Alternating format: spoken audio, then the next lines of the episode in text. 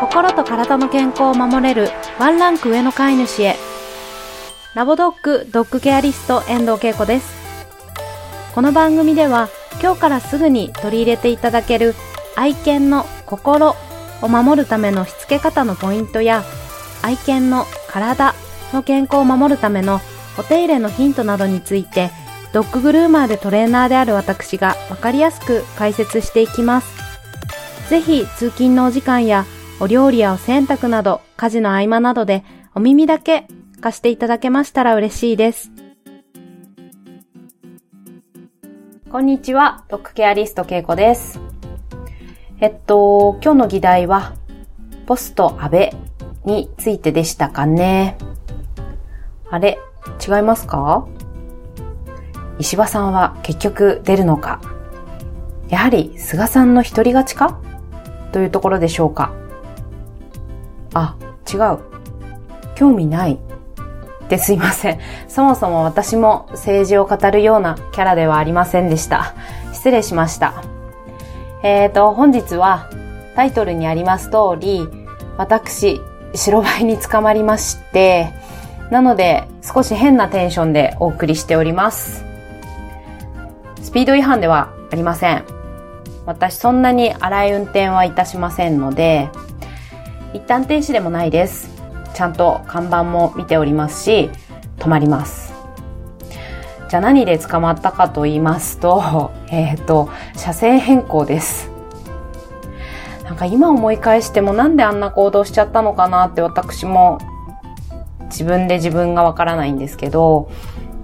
5車線くらいある結構広い道路でした。で、交差点にもう堂々と白バイが2人いるのがすぐ目に入ったんですね。で、信号が赤で、もう50メートルぐらい手前で、赤なので止まらなきゃと思いました。で、白バイも認識したので気をつけなきゃと思ったんですけど、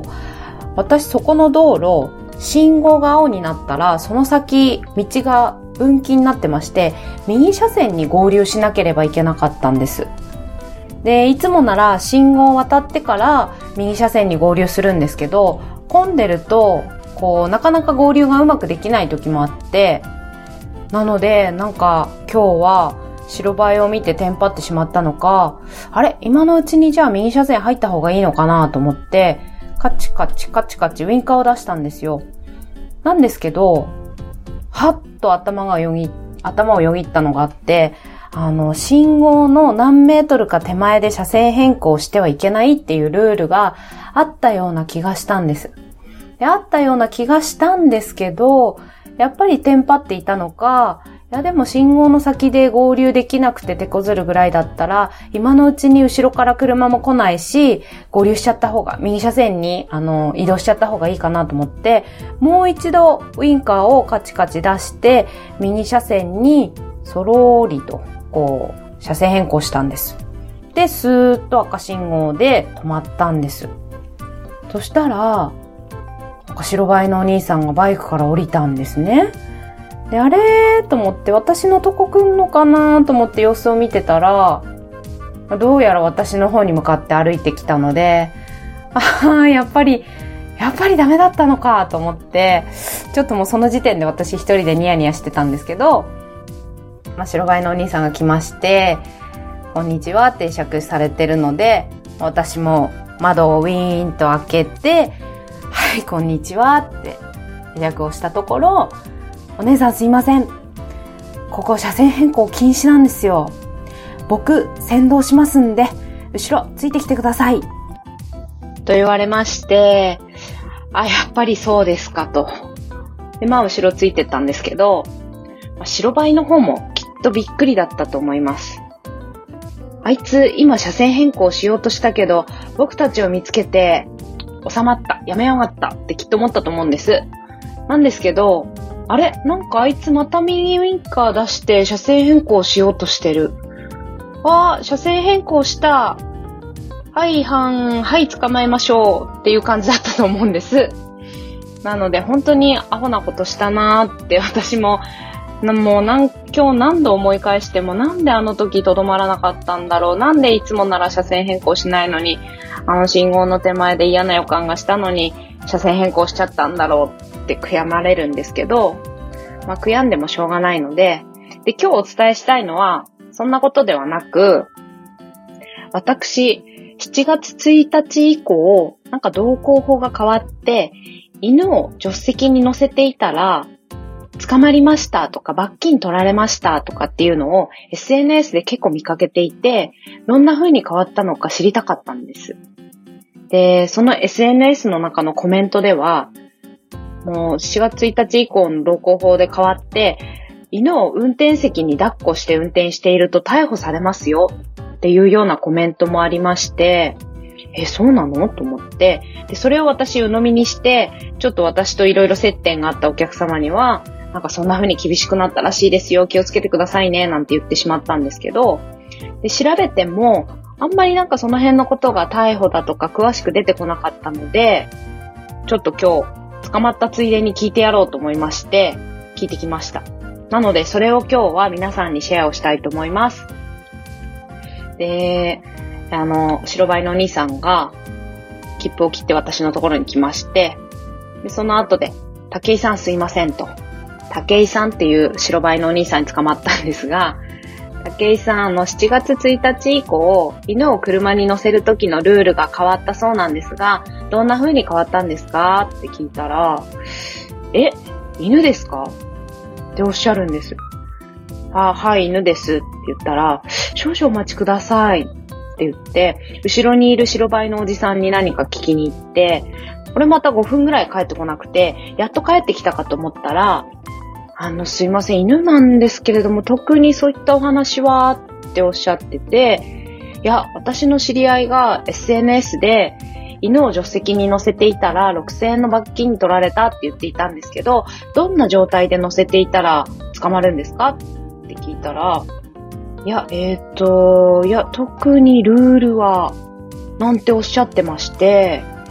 いや、本当にと思ったんですけど、も私もそんなに時間もなかったのと、あの、捕まって悔しかったのもあったので、え、二人でわからないんですか？だってあなたたち道路交通法違反取り締まってらっしゃるんですよね。もう少し勉強してください。なんて、ちょっと捨て台詞を吐いて、まあ、その場を去ってきたんですけど、えっ、ー、と、気になったので、その後、その武井さんがいる警察署に連絡をしてみました。で、聞いたところ、気の良さそうなおじさんが出たんですけど、今交通課の白バイがみんな出払っちゃっててわかんないから夕方かけ直してくれって言われて、なので私、いや、今その交通課の白バイの武井さんに聞いたら分かんなかったのでこちらにかけたんですってお伝えしたら、警視庁の相談課というところがあるみたいで、そちらの番号を教えられたので、そちらにかけ直しました。そうしたところ今度は、昨日強そうな女性の方が出まして、私が7月1日から変わった危険運転法のお話をお伺いしたいんですけれども、犬を車にの同乗させる時のルールってどんな風に変わったんですか？と聞いたところ、きっぱりと、いえ、犬を乗せる時のルールは変わっておりません。って言われました。それで、え、煽り運転の関係で危険運転法に関する法律が変わったって聞いたんですけれども、って言ったら、やっぱりですね、はい。危険運転法に関しては変わりましたが、犬を同乗させる時のルールは何一つ変わっておりません。って言うんですね。で、では、犬を車に乗せる時のルールをもう一度教えていただけますか？って伝えました。そうしたところお姉さんが、犬というのは物扱いなので、助手席におとなしく乗っているとは限りませんよね。あなた様の犬もきっとお利口さんだと思うんです。なんですが、お利口さんで静かに乗っていられることだと思うんですけれども、やはり犬というのは生き物なので、隣で万が一衝突事故が起きたですとか、クラクションの音にびっくりして取り乱して、取り乱してしまうですとか、何があるかわかりませんよね、とおっしゃってきたので、ちょっと話が長くなりそうだったので、担当直入にお願いしますと話の腰を私は折ってしまったんですけど、で、いろいろと聞いたところ、私が気になったのは、その捕まったと SNS でおっしゃってた方々が、どんな状態で乗せていたのかわからなかったので、犬を助手席にそのままポツンと乗せていたらダメなのか、ベッドとかボックスのようなものも売られてますが、そういうのに入っていればいいのか、そういうのに入っていたとしてもダメで、あの、電車とか飛行機に乗る時のルールのように、全身が隠れてないとダメになったのか？その辺が聞きたかったんですけど、結論ですね。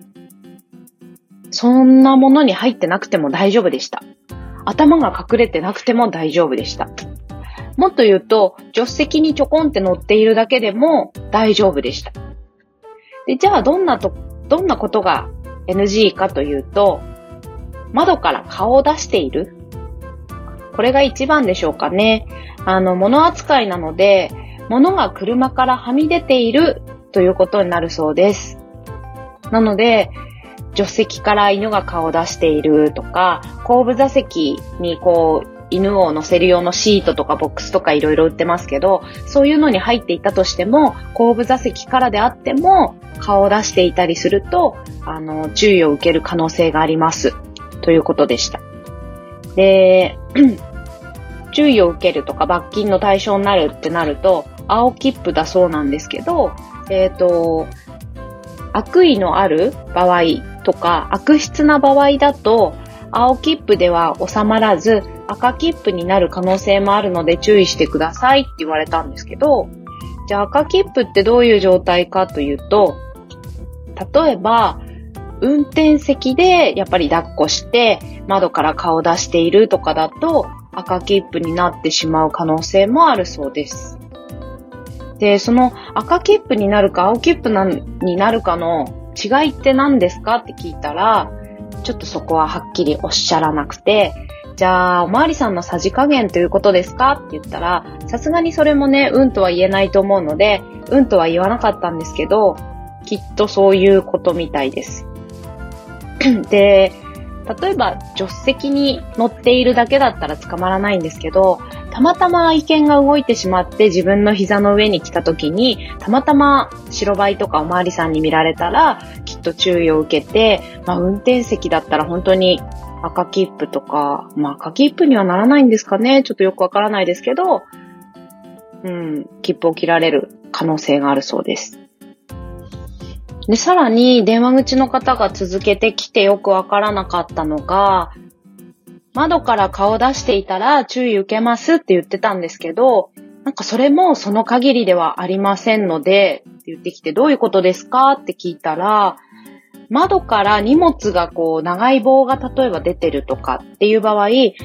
他の車とか他の通行の迷惑になったり危険を及ぼしたりするので、そういう場合は注意の対象になるんですけど、犬が顔を出しているだけでは、周りの車にその危険を及ぼしたり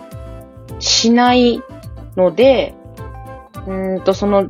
注意とか取り締まりの限りではありませんというような、なんかすごくわかりにくいことを言っていました。なので、まあ、要は窓から顔を出さないことが一番なんですけど、出していたとしても、もしかしたらスルーしてくれる白バイとかおまわりさんもいるかもしれないし、もしかしたら注意受けて罰金になってしまうかもしれませんっていうようなことかなと私は理解したんですけれども、で、このお姉さんも犬を飼っていらっしゃるらしく、私は犬用のシートベルトをしてますので、ぜひそういったものをご利用くださいとお勧めされました。で、犬用のシートベルト、私も見たことあるんですけど、改めて今回調べてみたんですね。でそうしたところ、ちょっとこのタイプはおいおいおいと思ったのがあったのでご紹介します。あの、犬用のシートベルト、こう、ボックスを止めるようなシートベルトとかいろんなタイプあるんですけど、えっ、ー、と、犬を立てて、えっ、と、背もたれに背中をピタッとくっつけて固定するようなベルトが出てきたんですね。で、ちょっとこれは、と思ったんですけど、犬は2本足で立った状態で、あの、ジェットコースターに乗る時のようなイメージだったり、こう、赤ちゃんがお母さんに前向きでこう抱っこされてる。お母さんのお腹に赤ちゃんの背中をこうペタンとくっつけて、赤ちゃんは進行方向を向いた状態で抱っこされてるような、まあ、そういう犬用の抱っこ紐もありますけど、それのシートベルトバージョンみたいなものが出てきたんですね。で、これって、あの、胴長の犬種とか、あとは、シニア犬、10歳以上のシニア犬とかですと、足腰関節が痛い子も多いので、ちょっとこの不自然な体勢で1時間2時間ドライブさせるのはどうなんだろうと思ってしまいました。こんなものではなくて、もっと自然な体勢でリラックスして休んでいける、やっぱりベッドとかクレート、個人的にはクレートがおすすめかなと思いました。あの、赤ちゃんのチャイルドシートと同じ考えかなと思うんですけど、赤ちゃんももしも泣いている時には、お母さんが抱っこした方が赤ちゃん落ち着くかなと思うんですけど、やっぱり万が一の事故のために、赤ちゃんの命を守るためにチャイルドシートが義務化されていると思うんです。なので犬たちもベッドでもフリーでも窓から顔出さなければちょっと大丈夫みたいですけど、でもやっぱり万が一の時に愛犬の命を守るためには硬いハードのクレートでその中で愛犬が休んで移動できた方が安全かなと思います。ね、で、移動中、1時間2時間の移動中、クレートの中でぐっすり休んで、目的地に到着した時には充電満タンで全力で遊べるという状態の方が犬たちにもとってもいいと思いますので、ぜひあの変な商品は購入せずですね、クレートとかそういったものを利用してみてください。ということで本日は、遠藤が白バイに捕まったというお話ではなく、犬を車に同乗させるときに気をつけていただきたいことについてお話ししました。ちょっと捕まって罰金も払わなければいけなくて、もうなんか自分にがっかりでしたけれど、でもまあおかげで皆さんにこうして有益な正しい情報をお伝えすることができたので、結果オーライかなと前向きに捉えております。これから、あの、天気も涼しくなってきて、紅葉の季節だったり、ドライブが楽しい時期になりますので、愛犬さんと安全にドライブできる方法を見つけていただいて、楽しい愛犬ライフを送ってください。それでは今日も最後までお聞きいただきありがとうございました。ドッグケアリスト遠藤恵子でした。